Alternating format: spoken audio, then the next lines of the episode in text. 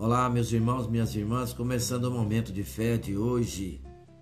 Vou lhe fazer uma pergunta: águia ou avestruz? Está em Colossenses, capítulo 3, dos versículos 1 ao 2, que diz assim: Portanto, já que vocês ressuscitaram com Cristo, procurem as coisas que são do alto onde Cristo está assentado à direita de Deus. Mantenham o pensamento nas coisas do alto e não nas coisas terrenas. Você se parece mais com uma águia ou avestruz?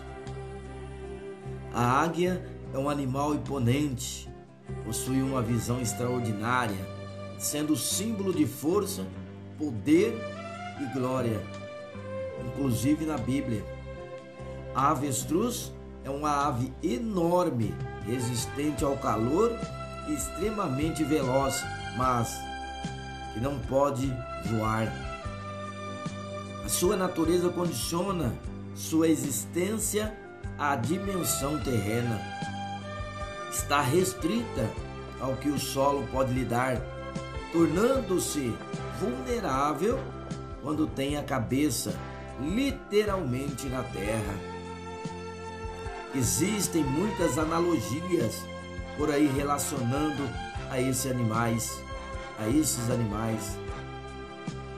Aqui gostaríamos apenas de chamar a sua atenção para isto.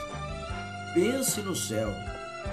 Apesar de estarmos na terra como a avestruz, a nossa morada e maior alvo deve estar nas regiões celestiais.